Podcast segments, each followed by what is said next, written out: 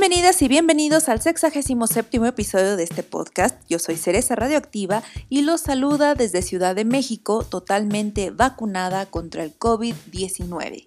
Afortunadamente no tuve ninguna complicación hasta este momento, así que podría yo decir que todo va perfectamente bien.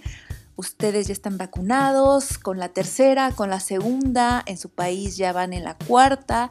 ¿Qué pasa con ustedes? Platíquenme cómo es que va ese proceso en sus ciudades.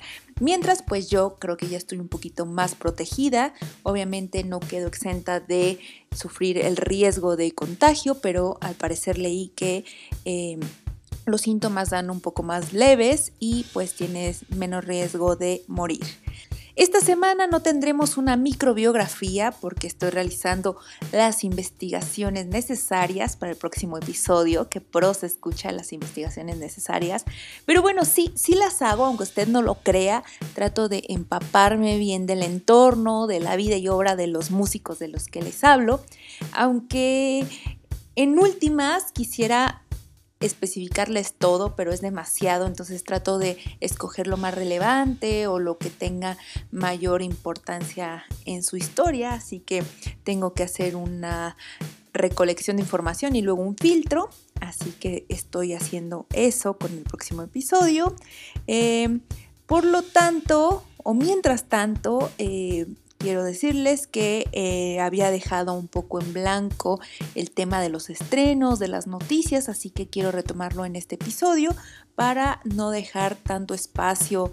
Em, sin, sin, episodio y también no estar haciendo investigaciones cada semana, porque no tengo el tiempo, señoras y señores, aunque ustedes creen que sí lo tengo, no.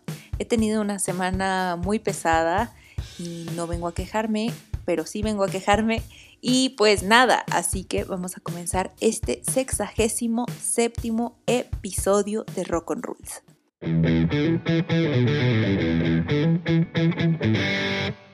Quiero empezar con un tema muy agradable y sobre todo humano. Em, tenemos a Tom Morello y a Serg Tankian que se unieron con varias niñas afganas para apoyar una escuela de música femenina en este país ubicado al sur de Asia. Eh, The Miracles Kids es una organización en donde impartían clases de guitarra a niñas de este lugar para tratar de fomentar el arte y distraer un poco su desgracia eh, que tienen en común estos países. Bueno, pues en agosto del 2021, como sabemos, Afganistán fue tomado por los talibanes y se suspendieron todas estas actividades que llevaba esta organización. Pero afortunadamente, eh, previo a esta situación, varias niñas grabaron el tema que les voy a comentar a continuación. La canción se llama God Help Us All que tiene una colaboración con otros artistas como Julian Baker, Victoria Williams, Nandi Bushell y pueden ver el video en YouTube. Ah, hasta este momento yo no sé si la publicación de la canción espera donaciones eh, por medio de alguna plataforma o si solamente es para crear conciencia de este tipo de situaciones, pero tiene un gran mensaje. Podemos ver a las niñas con unas caras de esperanza, tocando sus guitarras y al parecer la idea original era de ser con Tom Morello, pero se les fueron uniendo varios músicos y al final eh, la baterista Nandi Bushell dijo que ella también quería hacer algo para para representar su género y a las niñas de su edad, así que tenemos una gran, gran colaboración. La canción no es nada fuerte, no es nada rock, no es nada dulce en cuestiones rockeras, es una canción de crear conciencia y de tener esperanza, así que vayan a buscarla y si ustedes tienen idea de cómo se va a hacer esta ayuda, si es en, colaboración nada más o si es alguna donación, pues avísenme porque yo no encontré en ningún lado cómo iban a ayudar estos dos músicos. Así que vayan y busquen esta canción que se llama God Help Us All.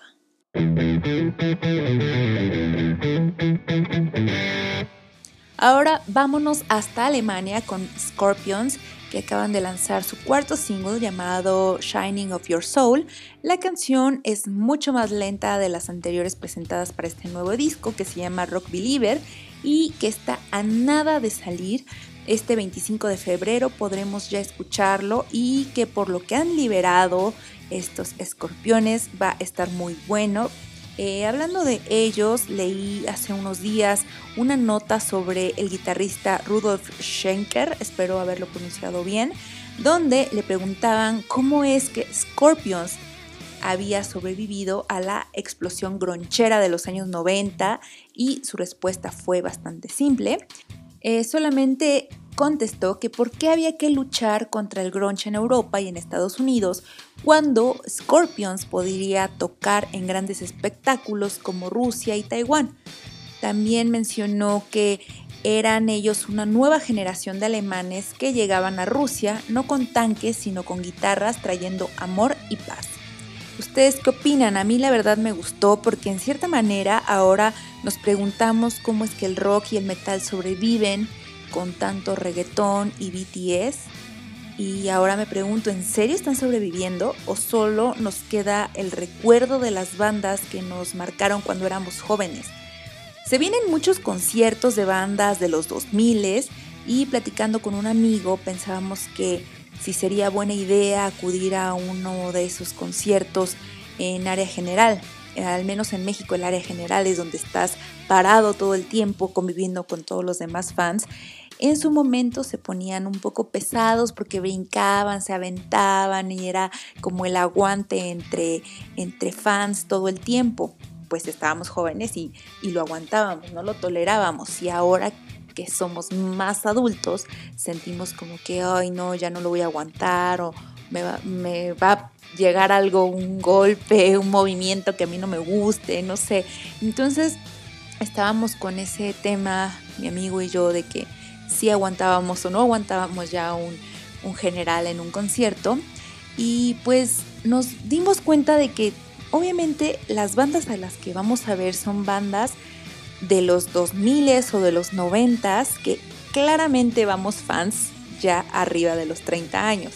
Entonces todos vamos a estar en esas mismas condiciones, lo cual me hace recordar un concierto de Radiohead que recuerdo que fue en viernes en Ciudad de México y todos los que íbamos ya éramos treintones y llegábamos con ropa godín al concierto. Me refiero a camisa, corbata, saco, como que salimos de la oficina y nos fuimos al concierto. Ya no era como antes de que salías de la escuela o incluso no ibas para estar desde temprano en los conciertos. Y ya sé que me desvié demasiado, pero el tema es de si estamos yendo a los conciertos de rock o por ejemplo la de la nostalgia emo porque ese género sigue vivo o solamente porque esas bandas siguen tratando de sobrevivir con el recuerdo de los treintones, cuarentones, cincuentones que somos. Entonces, eh, por ahí estamos viendo que Scorpions es una banda con 55 años de trayectoria que sigue sobreviviendo, que sigue teniendo material que dar, sigue haciendo giras y, siguen súper fuertes. Entonces ahí, ahí me entra a, a mí la duda en si todavía los fans del rock y el metal tenemos esa capacidad de abrazar nuevos álbumes, también nuevas bandas, eh, para que este género siga a flote. Porque muchas veces nos casamos con el rock y el metal de nuestra época, con el que crecimos o vivimos los momentos más felices de nuestra adolescencia y ya no queremos escuchar más bandas nuevas. Incluso nuestras bandas favoritas sacan discos y no les prestamos la atención debida a su trabajo y seguimos casándonos con esas cinco o seis canciones que teníamos antes. Entonces esto es algo, esta entrevista que, leí es algo que me puso a pensar muchísimo y no sé para dónde vaya el rock, porque incluso antes el rock en las secciones de revistas, en las secciones de música o simplemente en los rankings de, de, música aparecía como un género eh, en específico, rock y ya. Y ahora lo mezclan con el pop o aparece en un subgrupo. Por ejemplo, en Ticketmaster quieres ver conciertos de rock y aparecen todos, folclórica, este, no sé, pop, eh, punk, lo que quieras, pero el rock sí como que lo meten junto que, con metal, otros festivales y casi casi infantiles. Entonces, eh, no sé qué esté pasando ahora con el rock. Sí hay bandas nuevas, sí hay propuestas buenas, pero creo que también tenemos eh, un poco de flojera de empaparnos de eso y justamente por eso quise hacer nuevamente esta sección de música nueva para que también vayamos eh, escuchando nuevas propuestas y tengamos más que, que bandas comentar y sobre todo pues darle oportunidad a nuevas generaciones para que eh, nos ganen con su, con su talento, ¿no? Ya me extendí demasiado. Eso pasa cuando empiezo a divagar. No me gusta tanto ah, a veces clavarme en entrevistas, en leer entrevistas, porque eso es lo que sucede. Empiezo a, a pensar este tipo de cosas y bueno. Bueno, pues les comentaba que Scorpions tienen 55 años en la escena, tienen una gira en pie que va a empezar en julio por Israel. Así que vamos a esperar su próximo disco que ya está en puerta, 25 de febrero. Vamos a verlos en Israel si ustedes pueden y esperaremos más singles de esta banda que nos dijo cómo sobrevivió al grunge.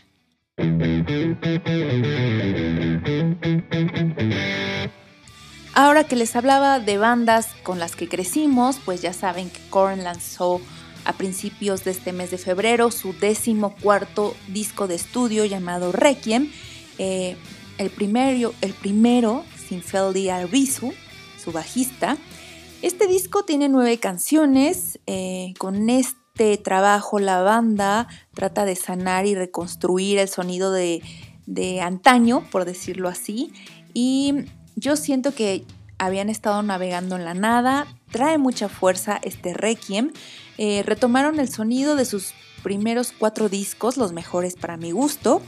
Eh, ha sido muy bien recibido el Requiem por los críticos, en general le dan un 77 de 100, lo cual es muy buena calificación para la banda y para el género. Eh, me gustó muchísimo el trabajo que está marcando su regreso. me sigue consternando la pausa de Feldy porque no se ha dicho nada, no dicen si ya abandona la banda, si no la abandona. Eh, está muy extraño eso. Esperemos que vuelva, pero también que, quede curado, por así decirlo, o que esté sano. Eh, estrenaron el disco eh, a medianoche y, y, estuvo muy interesante porque varios fans alrededor del mundo estábamos en YouTube compartiendo la emoción de escuchar track por track era como una sensación de una fiesta entre amigos que no conoces, pero que tienen el mismo gusto en común, que, se emocionan todavía por una banda, que a pesar de la edad, de la hora, eh, estábamos allí eh, emocionados por saber más, por escuchar eh, por primera vez esas notas de este requiem. Estuvo muy interesante, me emocioné mucho, sinceramente yo sí fijé recordatorio, sí estuve tratando de estar desocupada en ese momento para prestarle atención y no quería esperarme al siguiente día para escucharlo como normalmente lo hubiera hecho. Eh, de este disco las canciones recomendadas está Forgotten, eh, Disconnect, Hopeless and Beaten y la favorita que es Start the Healing. Esta canción de Start the Healing para mí sería como un mantra, tiene una letra hermosa, me representa y creo que me llegó en el momento adecuado, así que eh, aparte del sonido y la voz de Jonathan Davis, la batería eh, es increíble, estaría mejor con David Silveria, Silveria, yo lo sé, pero pues ni modo. Eh, vayan a escucharlos, es un álbum que las letras eh, reconfortan bastante. Tienen un video que es Start the Healing, bastante bueno. Vayan a seguirlos, vayan a sus tours que ya empezaron al lado de System of a Down. Hacen varios lives en su cuenta de Instagram. Y nada, les recomiendo mucho, mucho este Requiem de Korn.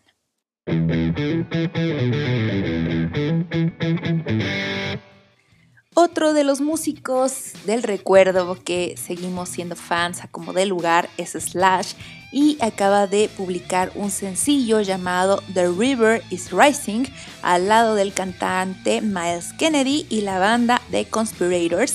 Eh, recordemos que esta formación musical será la primera en grabar un disco en la Gibson Records. Ya les había traído esa noticia hace algunos meses que eh, la empresa Gibson, que se dedicaba a vender guitarras, iba a cambiar un poquito el rumbo de la, de la empresa, agregándole eh, unos estudios de grabación y Slash era el conejillo de Indias, pues ya está este, este álbum, hay un video.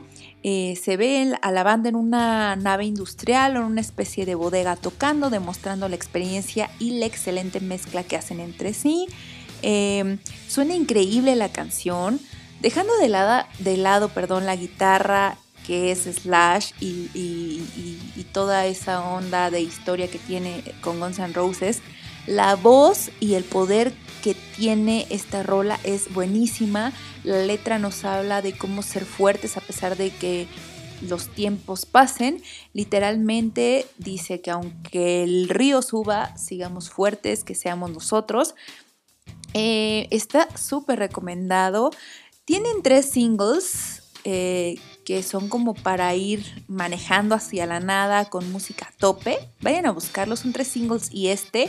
Eh, dense una vuelta en su música, llénense de, adrenalina. les va a gustar Slash, Miles Kennedy and the Conspirators.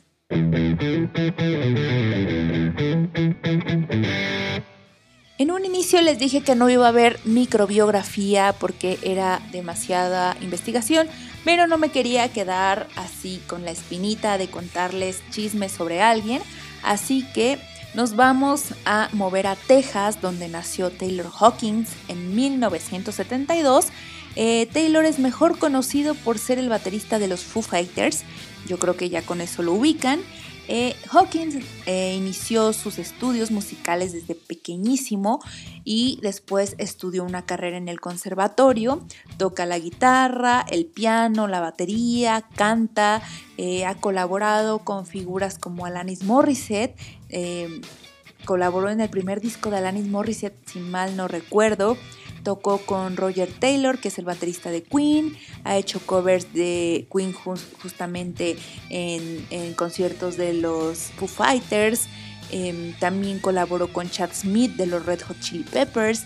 Eh, también tiene eh, una aparición en el álbum de solitario de Slash, que se llama Slash. Hizo coros con Ozzy Osbourne.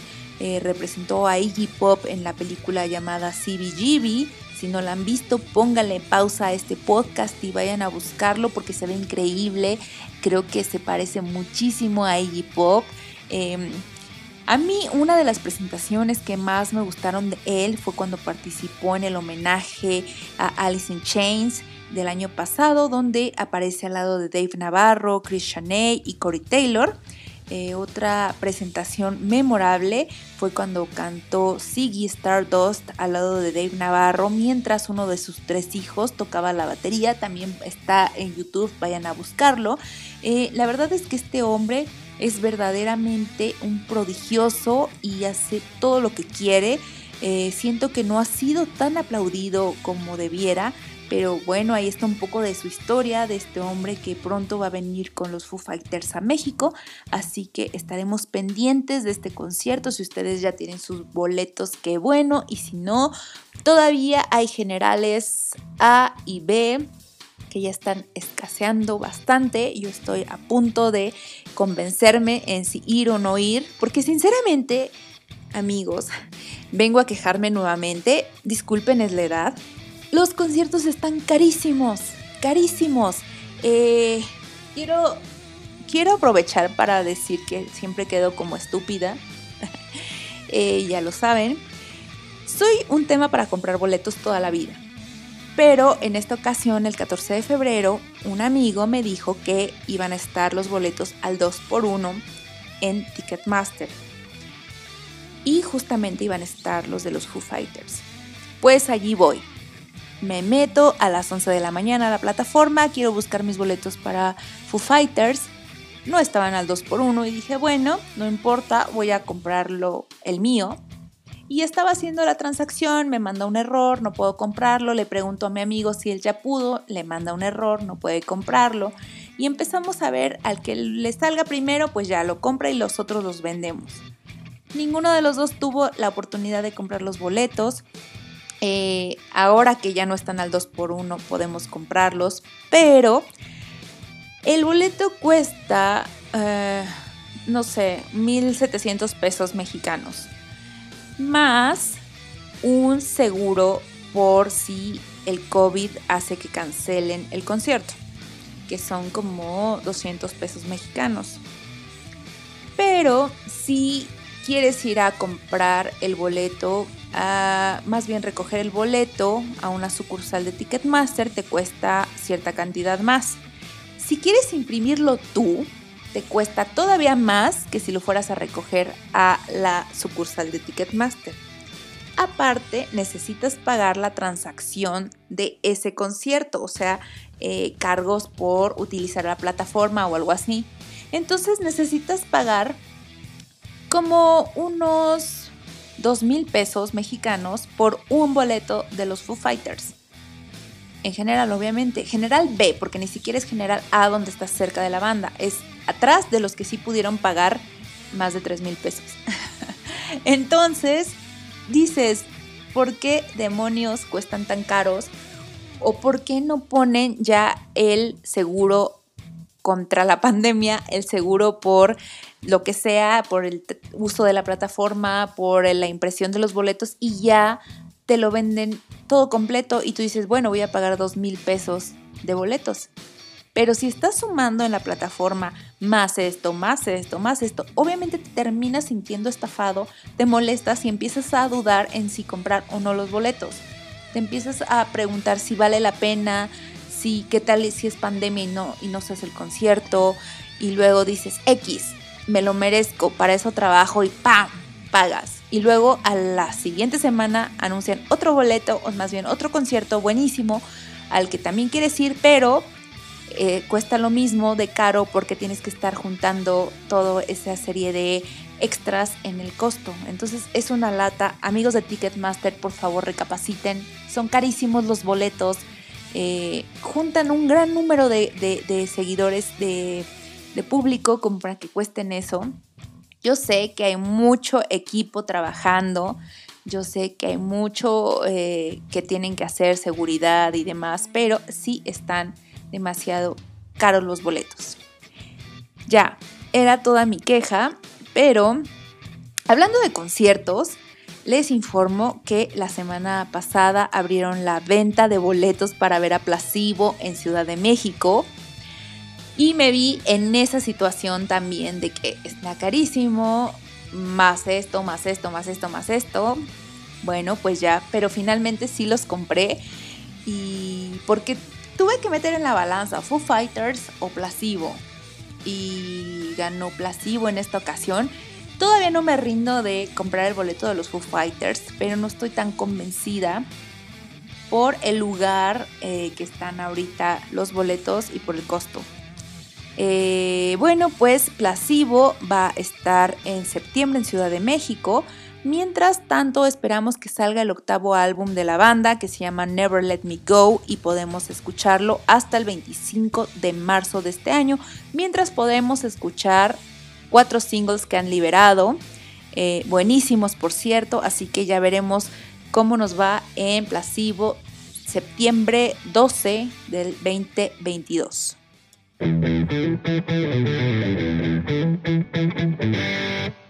Oigan, por cierto, estoy muy emocionada porque el movimiento Riot Girl regresó con la generación Z. Así es, como lo escuchan, un cuarteto feminista de San Diego viene a revivir este movimiento de los años 90. Son unas chicas de entre 15 y 17 años que lanzaron Are You Sorry, con el que pretenden que la música con mensaje empoderador vuelva a resurgir. Recordemos que tenemos también a The Linda Lindas, que eh, están como que tratando de revivir este lado feminista en la música. Y ahora The Inflorescence eh, está también aquí como para decir eh, esto es lo de hoy y las mujeres siguen adelante. Eh, esta banda pues es un cuarteto, ya les decía. ya las firmó un sello independiente que se llama Kill Rock Stars, que representa a bandas como Slayer Kinney y Bikini Kill, que son piezas básicas del Riot Girl. Justamente estas chicas hicieron un cover eh, a Bradmobile, otra banda del Riot Girl. Si no la conocen, háganse un favor y escúchenla. Eh, hicieron el cover a la canción Cool Schmool y está excelente. Me emocionó muchísimo darme cuenta que habían hecho este cover. luego, luego corrí a darle play a mi lista de Riot Girls y la verdad es que me emociona muchísimo. Siento que hay un futuro en esto y quiero llorar porque para ustedes, eh, generación Z, es muy común ver mujeres en un escenario. En mi caso, no era tan, tan común. Eh, me refiero a, en los noventas ver mujeres tocando algún instrumento, eran pocas eh, sí hubo una tendencia a, que las mujeres tuvieran una banda como eh, Alanis Morissette, como Sheryl Crow, como, ¿quién más? Este, Paula Cole, eh, Meredith Brooks, eh, las mismas Riot Girls o Hole, pero era como un momento súper empoderador, no era como eh, algo normal en estos tiempos, sino era, ah, es una mujer y quiero ser como ella. Entonces, para mí es muy emocionante. Su abuela, Cereza Radioactiva, está emocionada, así de que muy bien, chicas que se animan a tocar en una banda.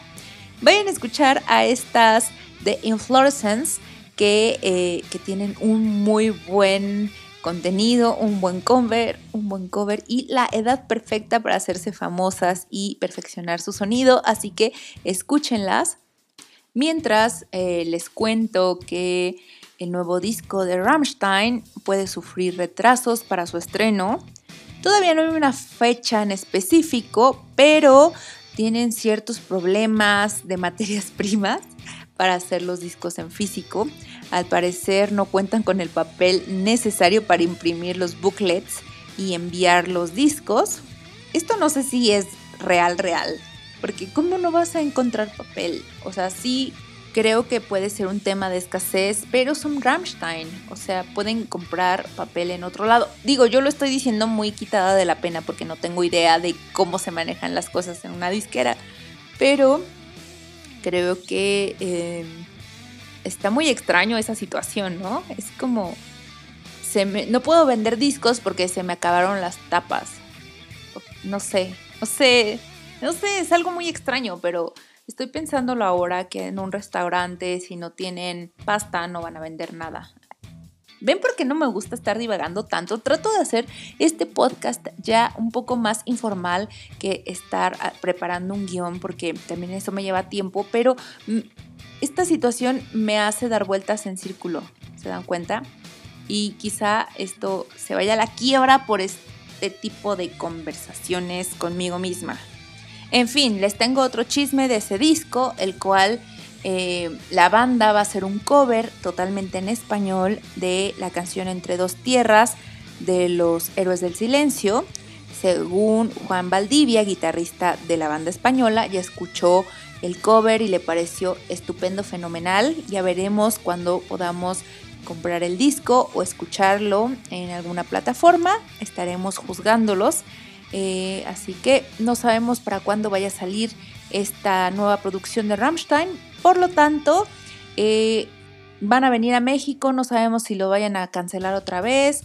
Eh, todavía había boletos hasta el día 15 de febrero que yo me metí a revisar, pero ya eran los peores boletos de la vida, en las peores ubicaciones del lugar. Así que si usted con todo y eso quiere comprar sus boletos, todavía hay. Eh, no recuerdo cuándo va a ser, creo que es en octubre, así que estaremos pendientes de los que vayan, que nos cuenten y es todo.